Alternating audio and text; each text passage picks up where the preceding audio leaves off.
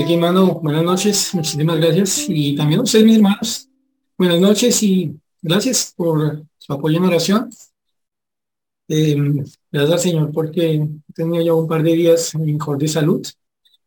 Y pues, aunque quedan algunas cositas por ahí de, de citas médicas, revisión de exámenes, yo les digo una cosita, y sé que ya estoy en tiempo de predicación, pero quiero aprovecharlo para recordar una cosa o más que recordar, manifestar una cosa, sinceramente, delante de ustedes, son buenos tiempos en los que le recuerdan a uno que uno no está solo, que tiene una familia.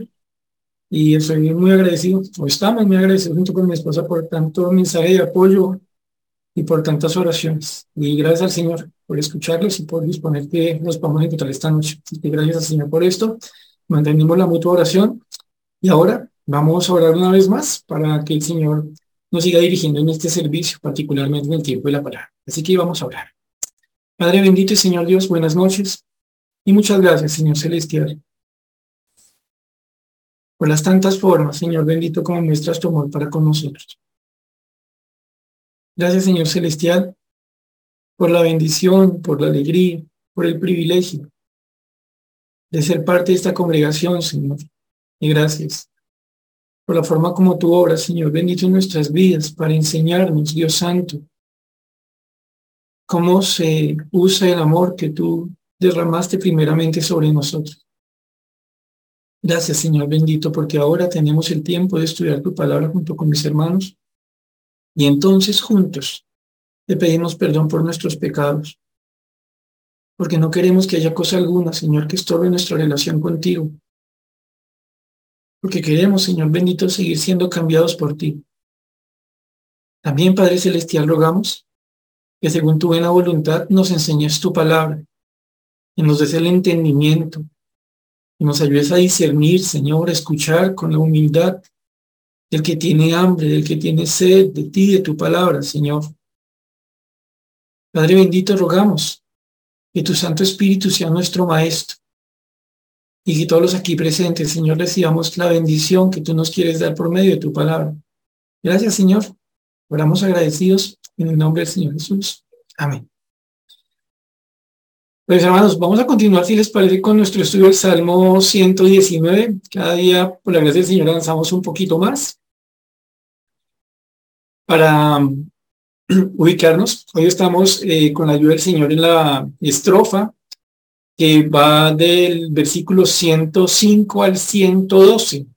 Estamos hablando del Salmo 119, versículo 105 102, a 112.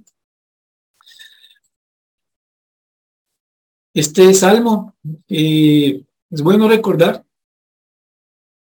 está casi completamente dedicado a hablarnos de la palabra de Dios y del impacto de la palabra de Dios en aquel que la ha creído.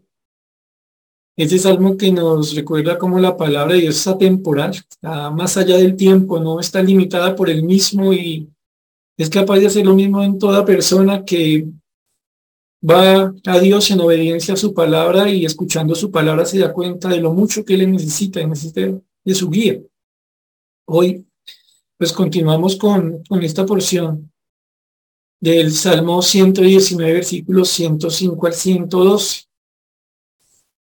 Antes de leerla, mis hermanos, y aquí voy a, apelar a su memoria, voy a hablarle en este punto a los que somos eh, premileniales, o sea, que somos del, del milenio pasado, ¿vale?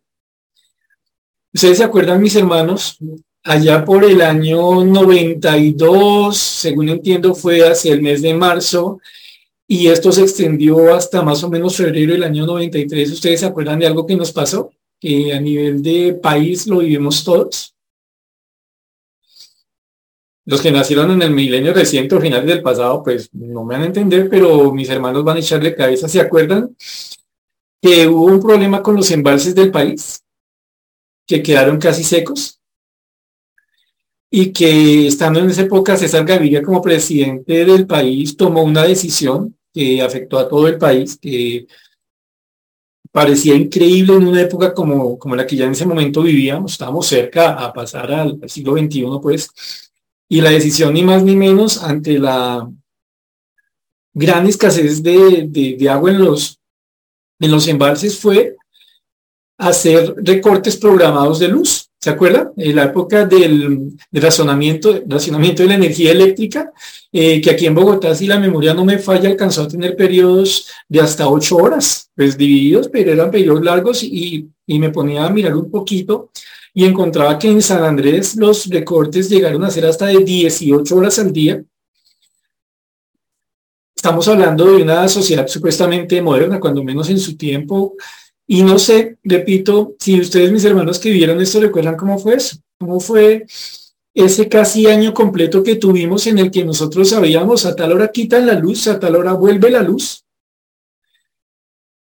Yo recuerdo una cosa y es que realmente uno tuvo que acomodarse a esa realidad. Uno tuvo que ajustar su, su diario vivir, sus costumbres, sus hábitos incluyendo, ustedes recordarán que los relojes se atrasaron una hora. O sea, si antes del lanzamiento eran las seis de la tarde, con el nuevo horario iban a ser las cinco de la tarde y lo que se buscaba con esto era que el día solar rindiera más, que los comercios abrieran más temprano y pudieran ser más temprano. ¿Por qué? Pues porque no iba a haber luz, porque había unos recortes por causa de, de la ausencia de, de agua que produjera la luz, ¿no? Ustedes recordarán también, mis hermanos, como al principio, pues, la gente comenzó a comprar plantas pequeñitas y uno iba caminando por la calle, se iba llegando, si ya estaba en la casa, eh, se escuchaba eh, el, motor de las, de las motobombas, ¿se acuerdan ustedes de esto? Que, que le echaban gasolina y se escuchaba el sonido. Al principio eran pocas, con el paso del tiempo uno ya veía que los locales comenzaban a comprar y eso eran de diferentes tamaños y el sonido por aquí, el sonido por allá y seguía siendo raro porque por lo menos en una sociedad o en una ciudad como Bogotá, pues ver eso era cuando menos sumamente llamativo.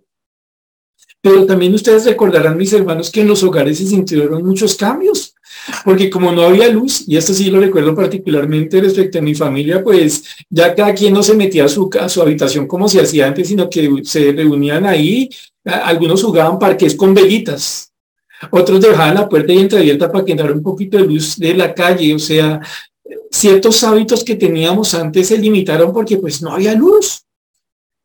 Y tal vez una de las cosas que más recuerdo, mis hermanos, es cómo en la casa se mantenía una cierta inquietud cuando siendo las horas de la noche en que no había luz, no había llegado alguien. Y casi que decía uno en la casa, uff, llegó por fin, estamos por fin completicos. ¿Por qué? Porque aunque no hay luz, estamos en la casa juntos. Quizá mis hermanos, a manera de síntesis de lo que pasó en esos, en ese año, entre el 92 y el 93, nosotros pudimos aprender algo, que de verdad la luz se necesita un montón. No lo habíamos notado antes, porque la teníamos, pero apenas hicieron necesarios los recortes nos dimos cuenta de todas las cosas que cambiaron. Y tal vez a ustedes les pasó como a mí, que sentimos inmenso alivio cuando, como les decía por allá, en febrero del 93 se levantó la medida y las cosas volvieron como antes. Así que aunque somos una sociedad eh, moderna, no me refiero tanto a, lo que entienden las personas por modernidad, sino a que teníamos muchas cosas en ese momento electrónicas y demás. A pesar de eso, pues éramos y seguimos siendo una sociedad que depende muchísimo de la luz. Ese tema, mis hermanos, eh, se enfatiza en lo que leemos ahora en el Salmo 119, 105 a 102. Recuerden, cómo fue vivir esa época sin luz y ahora piensen un poco lo que el Señor nos va a enseñar aquí en este Salmo 119, versículos 105 al 102. Leemos, ¿listos? Dice, lámpara es a mis pies tu palabra y lumbrera a mi camino. Juré y ratifiqué que guardaré tus justos juicios. Afligido estoy en gran manera. Vivifícame, oh Jehová, conforme a tu palabra. Te ruego, oh Jehová, que te sean agradables los sacrificios voluntarios de mi boca y me enseñes tus juicios. Mi vida está de continuo en peligro, mas no me he olvidado de tu ley. Me pusieron lazo los impíos, pero yo no me desvié de tus mandamientos. Por heredad, he tomado tus testimonios para siempre, porque son el gozo de mi corazón. Mi corazón incliné a cumplir tus estatutos de continuo hasta el fin. Si se dan cuenta, mis hermanos, en esta porción que acabamos de leer, esta estrofa, estas ocho líneas que tienen por título Num, esta es la letra del alfabeto hebreo que corresponde a esta estrofa. Si ustedes ven estas líneas, dicen, oiga, varios de esos temas ya los han venido, eh, ya los ha venido desarrollando el salmista a lo largo del salmo, pero hay una que arranca y que se convierte como, como en algo llamativo, que se convierte, si se quiere, como en un filtro a partir del cual ver los versículos que le siguen. Hemos charlado antes, mis hermanos, del el anhelo por la voluntad de Dios, los justos juicios de Dios, el compromiso del creyente con la palabra de Dios. Hemos charlado antes sobre ese anhelo de ser vivificado, de, de tener vida y aprender a vivirla en el Señor. Hemos visto un deseo de ser guardado, de ser ayudado ante los peligros, ante la conducta de los que no creen en la palabra de Dios, que se van contra los que sí creen en la palabra de Dios. Y tal vez el comienzo de este salmo nos pone a pensar a nosotros con un valor adicional esas cosas que Dios ya nos ha enseñado. Y es que bajo la guía del Señor, el salmista arranca diciendo en el 105, lámparas a mis pies tu palabra y lumbrera a mi camino.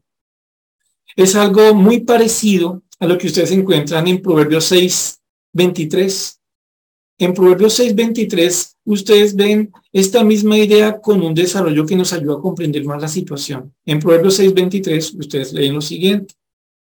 Porque el mandamiento es lámpara y la enseñanza es luz y camino de vida las reprensiones que te instruyen. Tanto como para el autor de este proverbio como para la persona que el Señor usó para escribir el Salmo 119 en su versículo 105, encontramos que el Señor ha obrado algo en sus vidas.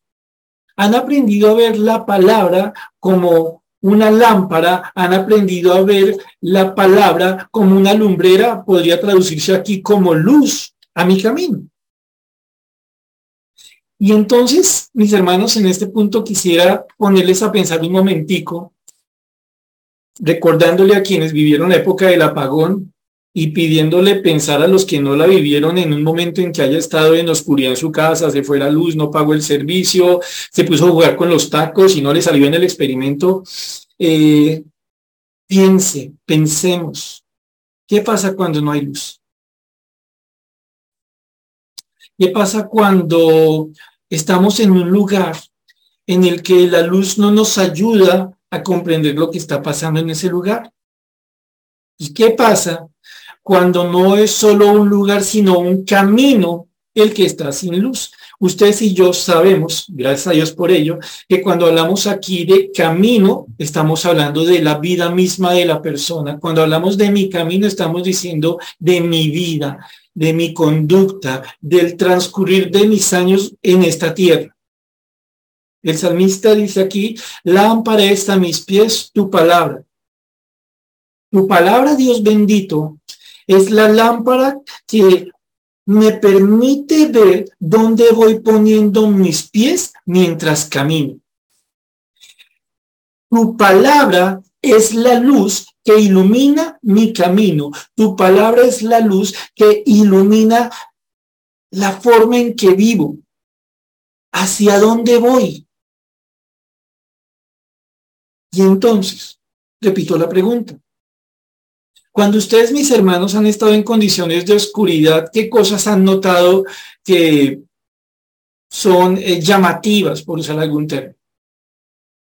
Tal vez una de ellas puede usted eh, recordarla de la siguiente manera. Hermano, cuando no hay luz, realmente no estoy muy seguro de para dónde voy. Ojo, estamos hablando de una época, si recordamos la historia, eh, el momento histórico en que se escribe un salmo, es un momento en el que no habría servicio de alumbrado eléctrico, no habría postes, no habrían carros pasando que lo, iluminaban un ratico a uno y después se iban, no. Habría la luz que uno podría cargar sobre uno, las lamparitas.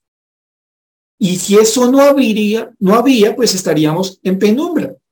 Y entonces uno dice, wow, cuando no hay luz, uno realmente no sabe muy bien cuál es el sendero. Realmente no es consciente de para dónde va. Y otra cosa tiende a suceder cuando no hay luz y pensamos en un camino.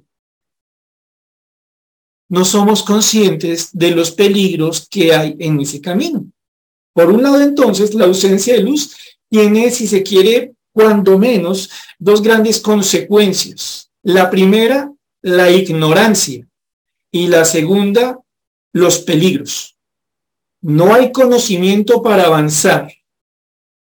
Y consecuentemente con esto, no puedo ver los peligros que están frente a mí mientras yo tengo que seguir caminando, porque la, vida al fin y al cabo no se estanca. Un camino sin luz es un camino desconocido y peligroso. Seamos francos, se sigue andando. Y ustedes una vez más recuerden el ejemplo que se trajo hace un momento sobre la época en que se quitó la luz durante horas eh, en el país. El país no se congeló, el, país intentó acomodarse, intentó seguir andando, seguir marchando, aunque no había luz pero se sentía todo muy distinto. Porque aunque se quería avanzar y aunque se quería hacer algo, no se era consciente muy francamente de hacia dónde se iba y los peligros que había. El salmista en este punto, partiendo eh, en esta estrofa, se pone a pensar bajo la guía del Señor sobre qué significa la palabra de Dios para su vida. Y llega a una conclusión la palabra de Dios para su vida es tan importante como la luz misma. Claro, ojo con lo siguiente, porque estamos hablando de una vida que quiere agradar a Dios en un contexto en que todo lo demás está involucrado con desagradar a Dios. Si se quiere, es una persona que quiere andar en la luz mientras todo alrededor son tinieblas. Si nosotros pensamos aquí en una persona que va caminando con la luz de su celular,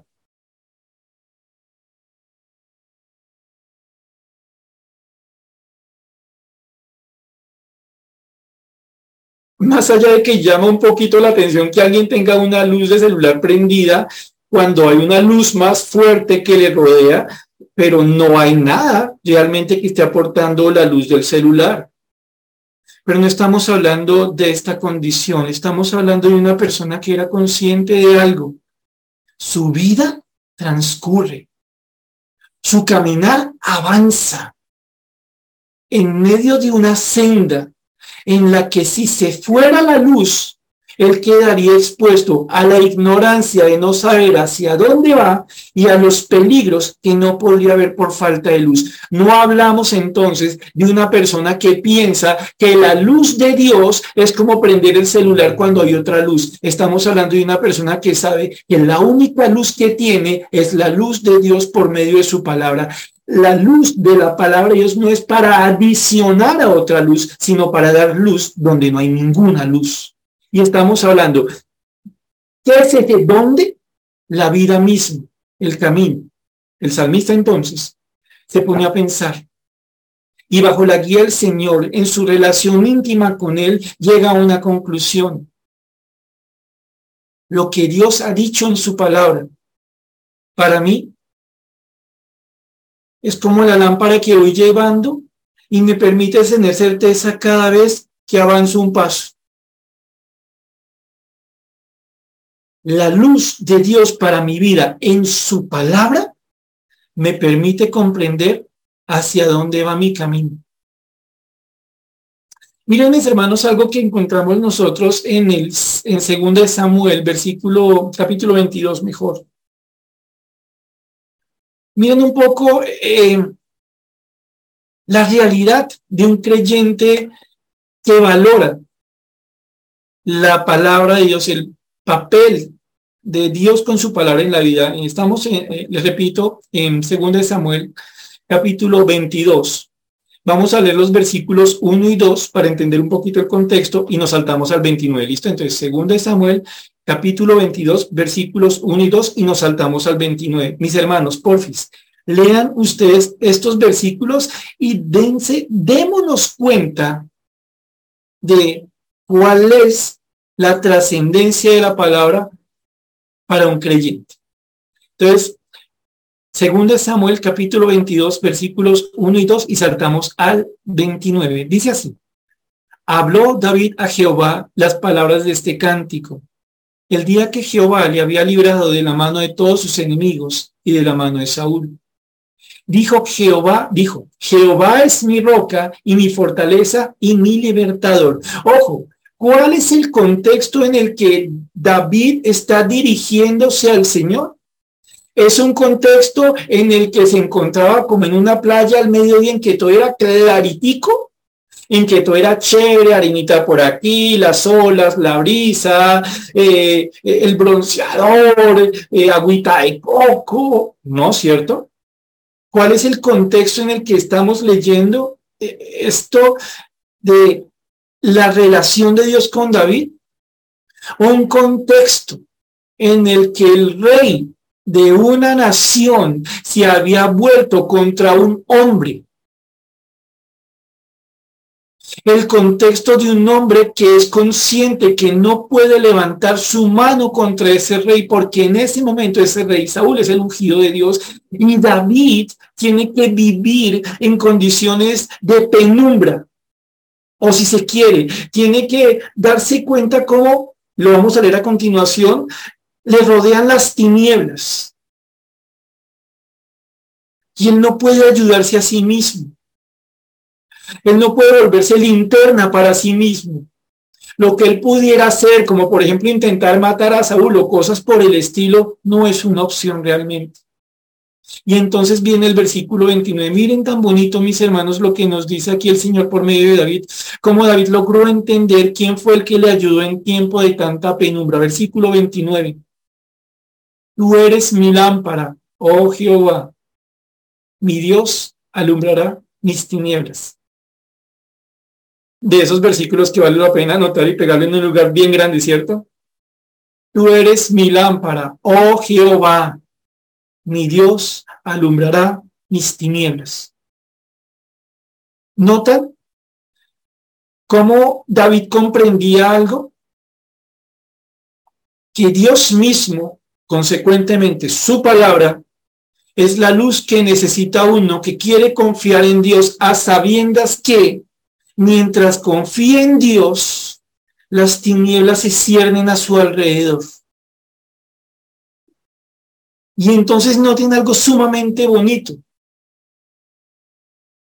Lo que hizo el Señor hasta este momento en que David agradece por ser librado de sus enemigos y de Saúl, no fue quitarle sus enemigos, no fue ponerle un montón de postes que sustituyeran las tinieblas que le rodeaban. Lo que hizo el Señor a este momento, hasta este momento fue ser la luz para que David, a pesar de la opresión de las tinieblas, caminara seguro. ¿Qué es la luz para un creyente? La palabra de Dios. ¿Por qué un creyente necesita que Dios ilumine su caminar, que sea la lumbrera de su camino? Porque mis hermanos, como hemos dicho en otras ocasiones y como usted lo entiende en su vida del día a día cuando quiere agradar a Dios, en verdad, si usted se mete con el Dios de luz, y aunque esto pueda sonar como de otra denominación, pero las tinieblas rebotan, se molestan, chocan. Pero lo bello está en que Dios mantiene nuestros pasos seguros en la luz que Él nos da por medio de su palabra. Porque aunque haya tinieblas, alrededor, su palabra nos permite comprender, nos permite conocer el camino por el que debemos andar. Y su palabra nos va librando de los peligros, porque no hay peligro que resista la exposición a la luz. Ahora, pensemos una cosita más. Toda persona en este mundo vive bajo alguna forma de luz, luz entre comillas. Toda persona en esta tierra de una u otra forma tiene algo que se convierte en la guía, en lo que según esa persona le ilumina su caminar. Porque tal vez ustedes, mis hermanos, y yo pudiéramos pensar que los cristianos eh, como que necesitamos una ayuda o, necesitamos inventar ciertas cosas y las demás personas que no conocen a Dios como que son más seguras, pero eso no es cierto. Toda persona necesita de alguien que le guíe. Usted se puede pensar en las personas que no creen en Dios y tienen en su cabeza una mentalidad humanista. El yo puedo, el soy suficiente, el soy capaz. Tiene en su cabeza eh, unos anhelos de, de si soy popular, voy bien. Si los demás me aceptan, voy bien. O bueno, Así no me quieran los demás, si tengo plata, voy bien. Y si ustedes se ponen a pensar en ese momento, es como si de cierta manera ellos hubieran buscado lámparas para sus caminos en el humanismo, en la popularidad, en la economía o, la capacidad económica abundante. Y ustedes y entonces nos damos cuenta de algo. En últimas, si lo pensamos con calma, toda persona busca algo que le guíe, pero para toda persona que no tiene a Dios por guía, son las tinieblas su propia guía. Y es aquí donde usted y yo necesitamos comprender entonces algo que vamos a ver un poquito más adelante.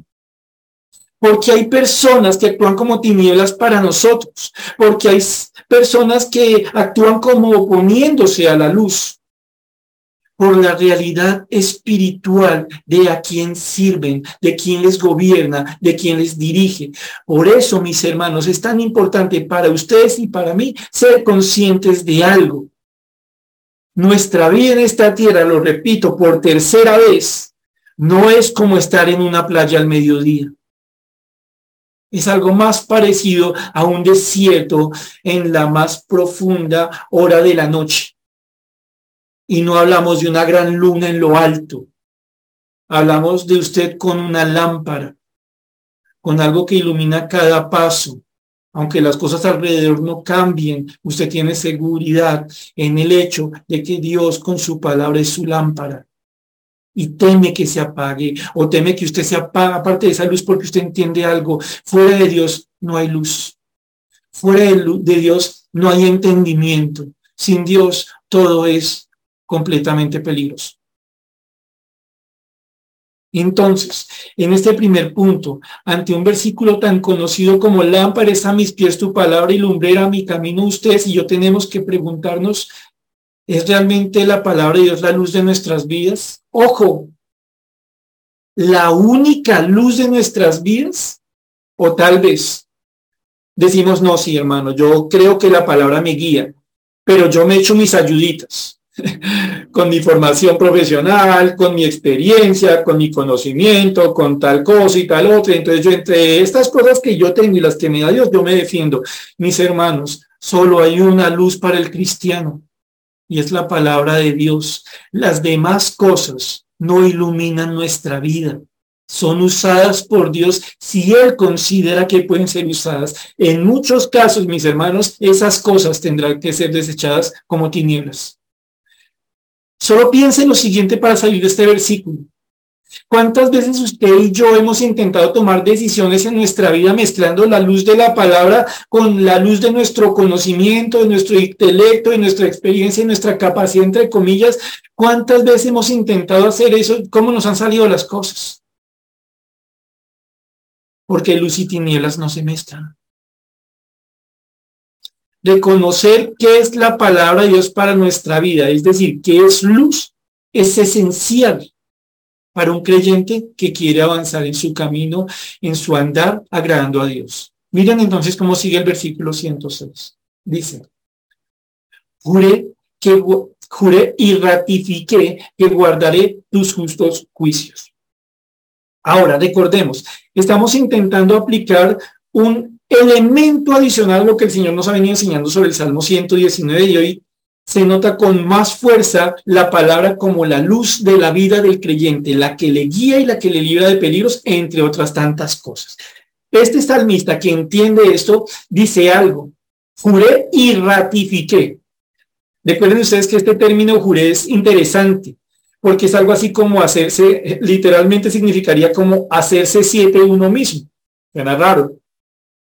Pero la idea aquí es que se hace una afirmación como si usted la repitiera siete veces. Recuerden ustedes que el siete en la palabra de Dios refiere a lo que es completo, a lo que no le falta nada. Es como si usted dijera, me comprometo a vivir en la palabra, me comprometo a vivir en la palabra, me comprometo a vivir en la palabra y así siete veces diciendo, estoy completamente comprometido a vivir, a guardar lo que Dios ha dicho. ¿Por qué? Porque he aprendido algo. Es la luz de mi vida. Y es que en este punto ustedes y yo, mis hermanos, tal vez encontramos algo que nos inquieta. ¿Qué es ese algo? Oiga, pero si el Señor Jesucristo nos enseñó que no había que hacer juramentos, vámonos un segundito y aprovecho para que se muevan ustedes en la Biblia sin perder el Salmo 119. Váyanse a Mateo 5, 33 a 37. Mateo 5, 33 al 37, seguimos ahí en el Sermón del Monte.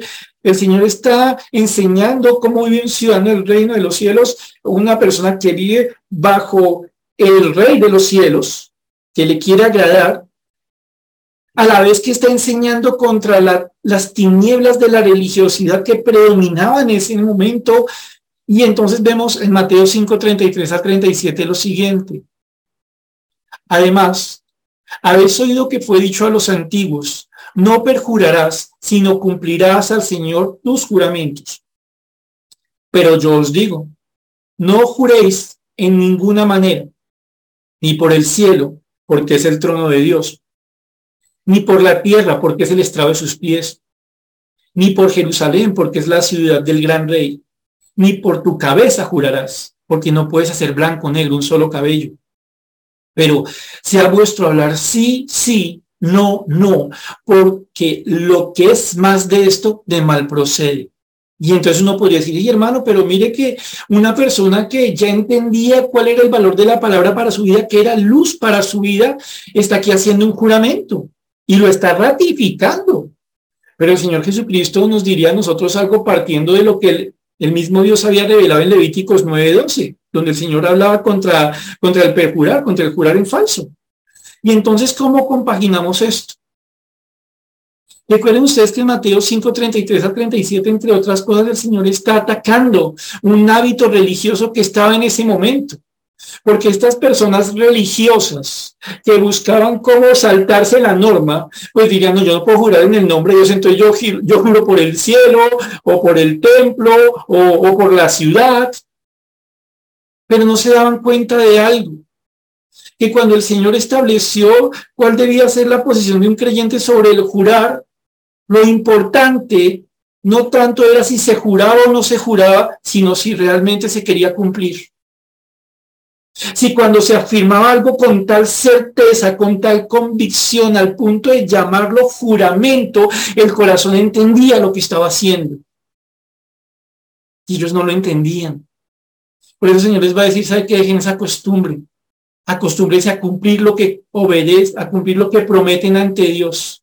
Acostúmbrense a cumplir lo que prometen a otras personas. Basta con que su sí en los hechos sea un sí y su no en los hechos sea un no. Eso es suficiente. Lo demás está mal. ¿Por qué? Porque ustedes están siendo religiosos. Y eso fue algo que estremeció a una cultura como la judía en ese momento en que el Señor Jesucristo hablaba, en que lo importante era jurar de alguna forma bonita, no cumplir. Y entonces entendemos por qué no hay ningún problema con lo que está en el Salmo 119, versículo 106. Porque sin duda alguna, si algo quiere este hombre que ha entendido el valor de la palabra de Dios como la luz de su vida, es cumplirla es guardarla. ¿Por qué? Porque se pone a pensar esta persona y dice, miren, una pregunta sencilla, pero de un resultado muy obvio. ¿Quiero o puedo vivir sin la luz de Dios? Planteémosla de otra manera. ¿Quiero o puedo vivir en tinieblas? Quiero tener una vida que no sabe hacia dónde va en la voluntad de Dios. Quiero tener una vida en la que voy cayendo en todo peligro y toda trampa. Es una locura completa, diría el salmista, y lo decimos nosotros también hasta con un amén. Como no tiene sentido eso, sí tiene sentido lo que dice el salmista. Juré, como si siete veces hubiera dicho delante de Dios y de los hombres, y ratifiqué Mantengo firme lo dicho porque no lo digo movido por una emoción o por un pensamiento pasajero. Estoy seguro y comprometido con algo. Que mi vida necesita algo. Que algo es correcto delante del Dios que me ama y que me cuide y que me guía. Voy a guardar sus justos juicios. Ahora no tiene algo más. En el juramento encontramos la razón del juramento. El salmista se ha dado cuenta de algo. La luz de Dios es justa. Los justos juicios. El salmista sabe algo. Con Dios las cosas son rectas. En Dios no hay torcidos. En Dios no hay tinieblas. Y entonces llega una conclusión. Necesito comprometerme y me comprometo con mi Señor andar en la única senda que vale la pena, su senda, guiado por lo único que guía, su palabra. Eso es lo que quiero hacer. Sé que eso agrada a mi Señor. Y entonces viene el versículo 107.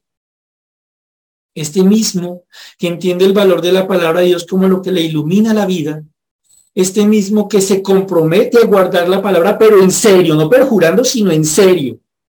Dice, afligido estoy en gran manera. Vivifícame, oh Jehová, conforme a tu palabra. Ah, ¿se dan cuenta? No está en la playa. Vive en condiciones adversas. Mi hermano, mi hermano, tal vez usted en este momentico hace una parada mental y se pone a pensar. Y tal vez, tal vez, se da cuenta que hay algo que le ha venido afligiendo estos días. Un problema en la casa, un asunto laboral difícil, un problema económico, una falla en la salud. Y usted se ha dado cuenta de algo. Esas cosas no le causan a uno sonrisas. Esas cosas no le traen a uno por sí mismo tranquilidad. Esas son cosas en las que uno se pregunta muchas veces, ¿qué hago? ¿Cómo soluciono este problema con tal persona? ¿Cómo se resuelve eso en el trabajo? ¿Cómo hago para tal asunto económico? ¿Cómo afronto tal enfermedad? Quedamos en condiciones de aflicción. ¿Alguien nos está persiguiendo por nuestra fe? ¿Cómo afronto esto? La aflicción que hemos leído tantas veces a lo largo del Salmo hasta donde vamos. Es parte de la vida del que confía en Dios. Pero no nos engañemos, también lo es de aquel que no confía en Dios, solo que cambia la forma como se afronta. Y seamos francos, para el que cree en la palabra hay más aflicción porque tanto creyentes como no creyentes compartimos las aflicciones propias de estar en un mundo caído, enfermedad, problemas de X y Y clases. Pero los creyentes adicionalmente tenemos que soportar una clase de aflicción adicional, la aflicción por causa de nuestra fe.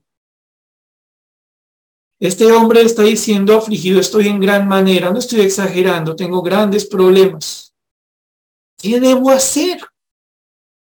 ¿Cómo afronto esto?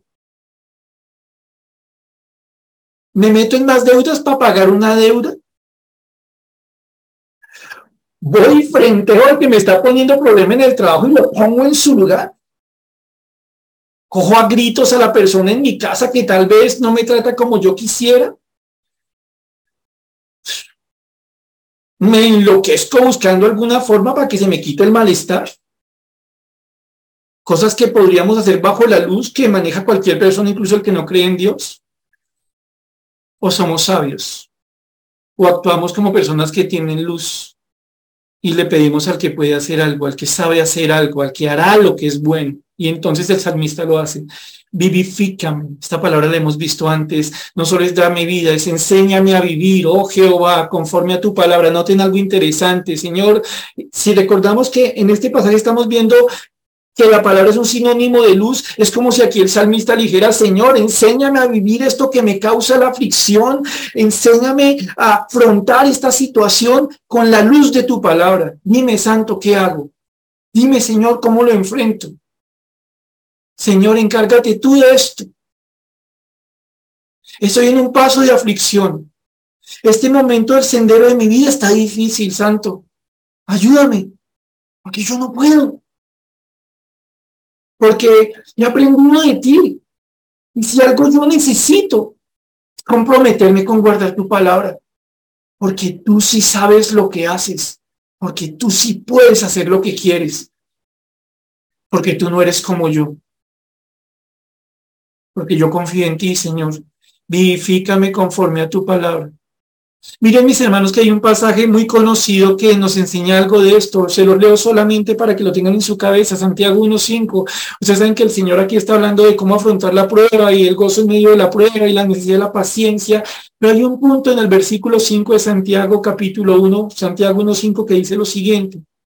En medio de la prueba. Si alguno de vosotros tiene falta de sabiduría, pídala a Dios, el cual da todos abundantemente y sin reproche, y le será dada y si entendemos aquí la sabiduría como un conocimiento completo en la voluntad de Dios y la capacidad de tomar decisiones desde ese conocimiento, es como si Santiago de alguna manera estuviera diciendo aquí, si alguno de vosotros tiene falta de la luz de Dios, de la guía de Dios, del conocimiento de Dios para afrontar la dificultad, pues pídasela a Dios. Él le va a dar abundantemente y no va a reprochar. Podemos estar afligidos y lo hemos estado y tal vez algunos de los presentes en este momento están afligidos. Pero la pregunta que usted y yo tenemos que resolver adentro, a solas con nuestro Dios, es a qué luz estamos recurriendo. A luz que en el fondo son tinieblas, nuestra capacidad, nuestra experiencia, un consejo de una persona sin Dios, o estamos siendo al Dios de verdad, al Dios que es luz, para que Él nos dé la capacidad nos dé el entendimiento de comprender hacia dónde andar y cómo ser librados de los peligros que sin Él ni siquiera podríamos ver. Versículo 108. El salmista entonces le dice al Señor, te ruego, oh Jehová, que te sean agradables los sacrificios voluntarios de mi boca y me enseñes tus juicios. Este hombre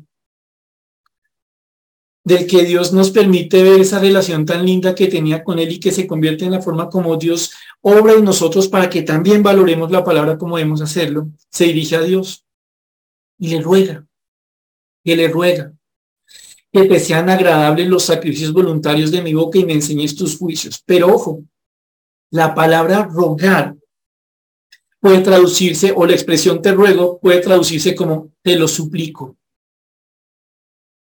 Hay un énfasis por parte del que pide. Hay un deseo intenso. Esto no es una petición cortés. Esto no es un asunto de, ay, no me importa si llega, o si llega o no llega, pues me da igual. No es eso.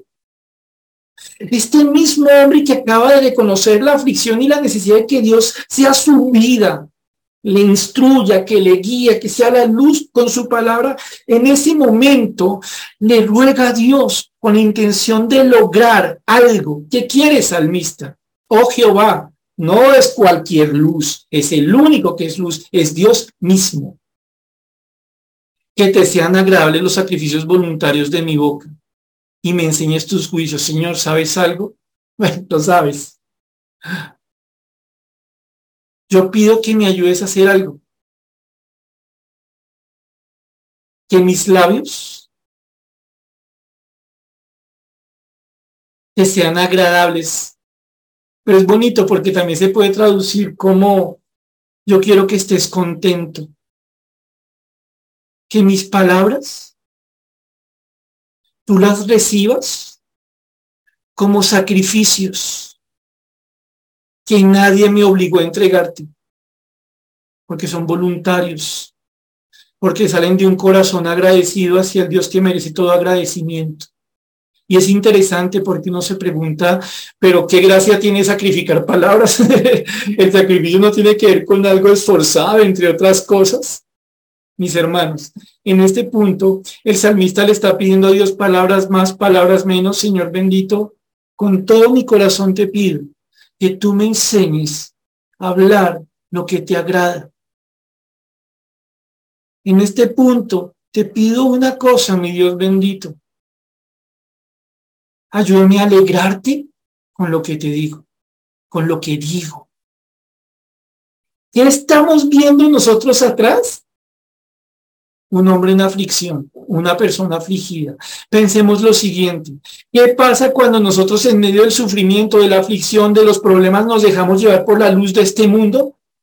Metemos las de andar con nuestros labios, mis hermanos. Decimos cosas que nunca debimos decir. Porque como no nos dejamos sellar por la luz de la palabra, sino que vamos diciendo lo que otros nos dicen, incluyéndonos en la experiencia y otras cosas, entonces, ¿qué tiende a pasar? Que con nuestras palabras hacemos más daño. En las tinieblas en las que podemos andar al reaccionar mal, las cosas se complican más. Pero el salmista aquí le está pidiendo al Señor en un contexto de aflicción, Señor, yo te pido algo, ayúdame para que mis palabras te alegren, que sean gratas como un sacrificio. ¿Por qué sacrificio? Porque por un lado, para poder vivir bajo la luz de Dios, yo necesito renunciar a mí mismo, a creerme la lamparita de mi propia vida. Y por otro lado, yo tengo que conocerte a ti en tu palabra porque tu palabra es la luz de la vida.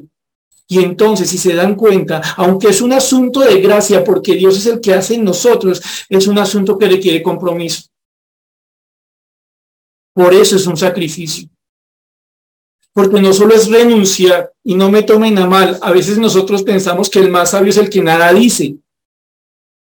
Sí es cierto, incluso el necio que callare será contado por sabios. pero entendamos que más que el silencio de un necio, Dios quiere las palabras de un sabio. incluso en el momento más difícil, incluso en la aflicción más marcada.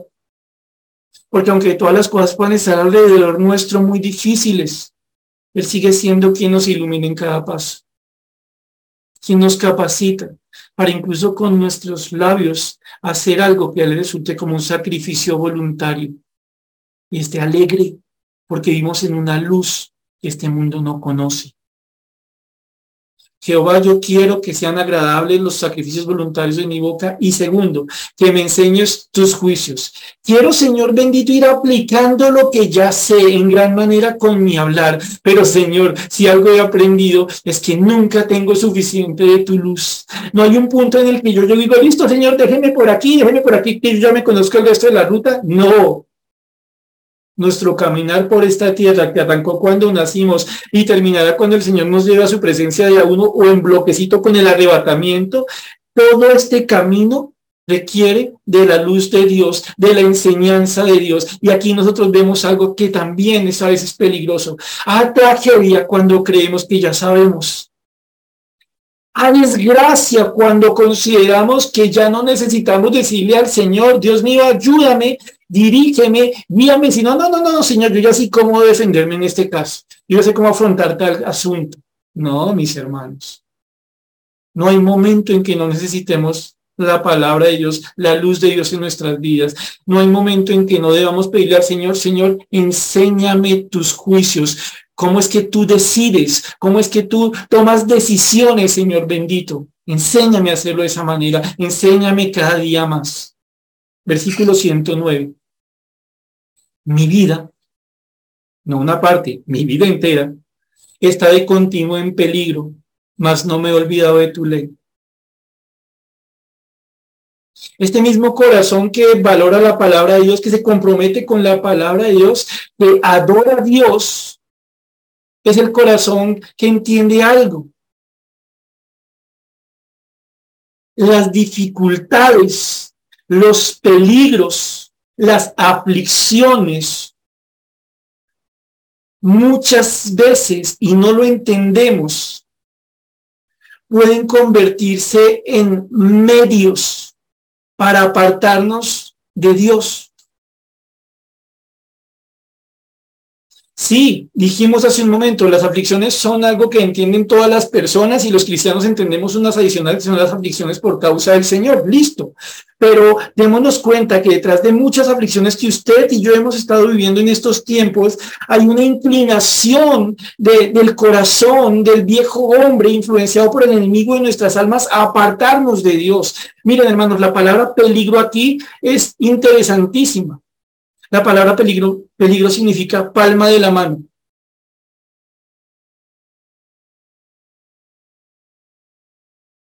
Una traducción literal de esta porción sería, mi alma está continuamente en la palma de mi mano. O mi alma está continuamente en la palma de la mano, pero no habla de la mano de Dios. La idea aquí es que el salmista es consciente de estar afrontando un peligro serio. Es que la vida cristiana no es para jugar. Y él siente por momentos que su vida es como si él la tuviera en su propia mano. Y entonces, no, pero qué bendición tener la vida de uno en la propia mano, ¿no? pero pensémoslo bien. Porque esa mano es la de un hombre más. Esa mano no es todopoderosa. Esa mano no es santa. Esa mano no está conectada a un corazón que ama con el amor de Dios.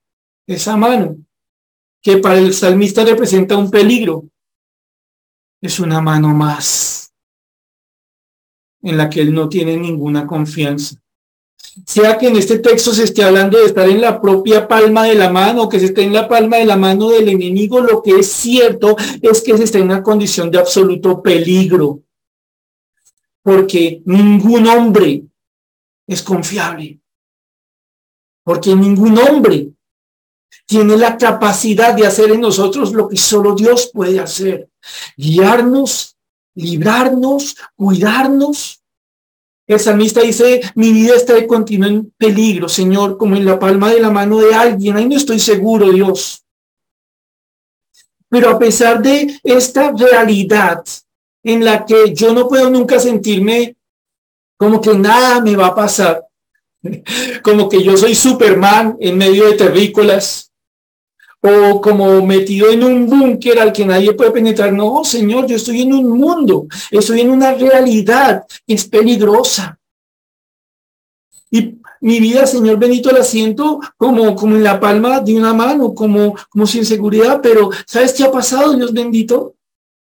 Por tu bendita gracia, más no me he olvidado de tu ley, Señor. Están pasando cosas muy difíciles que por momentos yo digo, no tengo idea cómo, cómo, cómo puedo soportar esto y me pregunto y se me rebota el alma. Y me doy cuenta de algo. En mi corazón, tu palabra resplandece. Sí, hay condiciones adversas, peligrosas, pero no ha prosperado nada de eso. Porque tu luz ha estado en mi vida y no la he olvidado. Y entonces notan algo aquí lindo. El salmista no se siente seguro al estar en la mano de nadie. Se siente seguro por el hecho de que la palabra de Dios está presente en su mente. Él no la olvida. Y entonces aquí encontramos nosotros algo lindo no es tanto que no afrontemos dificultades y peligros en la vida, porque los estamos afrontando, los vamos a afrontar, sino que valoremos la palabra de tal manera que nosotros digamos, ¿saben qué descanso? Que la palabra sigue aquí presente. No ando en tinieblas, aunque haya peligros. Versículo 110. Me pusieron lazo los impíos, pero yo no me desvié de tus mandamientos. Señor, los impíos me pusieron como esas trampas que se ponían para atrapar los pajaritos, para encerrarlos. Eso hicieron conmigo los malvados, los que no te conocen o actúan como si no te conocieran. Pero una vez más, hay alegría en mi corazón. No porque no haya lazos, no porque no haya trampas, no porque no haya aflicciones o peligros, porque estás tranquilo, salmista. Porque por tu obra en mi vida con tu palabra, yo no me he descarriado de tus, de tus mandamientos. No comencé a andar de aquí para allá desesperado. Me está pasando esto, voy para allá, me pasa esto, voy para allá, y, y como ping-pong, y aquí y allá, y no, donde me va demostrando la luz de las personas Dios, yo voy para allá de alguna manera desesperados, ¿no? Corriendo de aquí para allá. Pero no. Eso es caer en la trampa. Eso es caer en el lazo del impío, querer hacer las cosas como él las hace. El salmista entonces está tranquilo en algo, aunque hay riesgos, aunque hay peligros, aunque hay trampas, él se mantiene en algo, se mantiene en la palabra. Ahora no tiene algo bonito y ya estamos próximos a terminar. Una de las bendiciones de tener una vida iluminada por la palabra de Dios es que nosotros sí podemos ver las trampas. Nosotros podemos discernir cuando nos dan un mal consejo. Nosotros podemos saber bíblicamente cuando alguien nos está diciendo algo que no es luz, no es palabra de Dios. Y nos podemos mantener en su palabra. Incluso si todos nos dijeran, usted es muy bobo, ¿cómo no va a hacer esto que le están diciendo? O cómo no va a hacer las cosas como tal otra persona. Versículo 111. Por heredad o herencia, he tomado tus testimonios para siempre, porque son el gozo de mi corazón. Señor, esta palabra tuya que es la luz de mi vida, con la que tengo un compromiso serio. Esta palabra tuya, Señor bendito, que me ayuda en medio de, la aflicción, que es la que me mantiene a pesar de lo que me rodea, en la que tú me mantienes, Señor bendito, esta palabra tuya, Señor bendito, para mí es mi herencia. Es lo más valioso que yo tengo por heredad, por herencia, he tomado tus testimonios. ¿Hasta cuándo, salmista? No, pues hasta siempre. No tengo un momento en la vida en que yo no quiera vivir sin la palabra de Dios. No solo es porque es recta, como lo vimos atrás, sino porque los testimonios de Dios son el gozo, la alegría, el júbilo de mi corazón. ¿Ah, eres un religioso? No, es que conoció al Dios de esta palabra y he aprendido lo que es poder tener gozo en medio de las mayores aflicciones. No porque las aflicciones se vayan, sino porque el Dios que me sustenta y me guía siempre está presente. Él es causa el gozo en mi alma. Él es el que me da a mí la bendición de tener su palabra como la herencia de mi vida. Es lo más valioso que yo tengo. Versículo 102. Mi corazón incliné a cumplir tus estatutos de continuo hasta el fin. ¿Hasta qué, ¿Hasta qué momento, salmista, tú crees que vas a necesitar la palabra de Dios? Hasta la última cosa que haga en esta vida. Mientras voy y me encuentro con Él allá, cuando se acabe el desierto y las penumbras de esta tierra, hasta que llegue ese momento voy a necesitarte la palabra de Dios. ¿Y cómo afrontas esto? Yo inclino mi corazón, yo extiendo mi corazón, yo me alargo, yo me estiro, eh, me esfuerzo para cumplir, para vivir, para actuar la palabra de Dios continuamente hasta el momento en que salga de esta tierra en la que las tinieblas me quieren apartar de mi Dios. Entonces, este hombre de Dios es usado por el Señor para recordarnos, entre otras cosas, sintetizo y termino, que un verdadero creyente si realmente está entendiendo quién es su Dios y la palabra de su Dios, no tiene momentos o áreas de su vida en las que no necesite esa palabra. Este creyente no es pasivo. Este creyente se esfuerza como quien se estira, inclinándose hacia no solo conocer la palabra, sino cumplir la palabra, porque quien cumple la palabra anda la palabra porque quien guarda la palabra va por la senda en la que la luz de Dios le va guiando. Este creyente está gozoso de saber que en la palabra del Señor tiene todo lo que necesita. Es como su mayor herencia. Este creyente es consciente de algo. Hay un montón de peligros en esta tierra. Pero Dios me libra para que yo no me desvíe, me permite saber qué pasa, mal consejo, mala situación, me permite verlo, no ando como ciego. Este creyente es consciente, hay peligro constante, como en la inestabilidad de quien está en la palma de la mano, pero tranquilo, porque la palabra de Dios permanece en el corazón. Este creyente le pide al Señor, le ruega al Señor que sea tan cierto que él vive la palabra como hasta que se note con sus palabras, incluso en la mayor de las dificultades, él puede hablar de una forma en la que desde su corazón sabe, esto le agrada a mi Señor. Este creyente es consciente de algo. La aflicción es una experiencia común, más fuerte en el caso de un creyente. Por ende, si algo se necesita, no es que sean quitadas las aflicciones, sino que Dios enseñe cómo vivirlas, cómo ser sabio en tiempo de dificultad.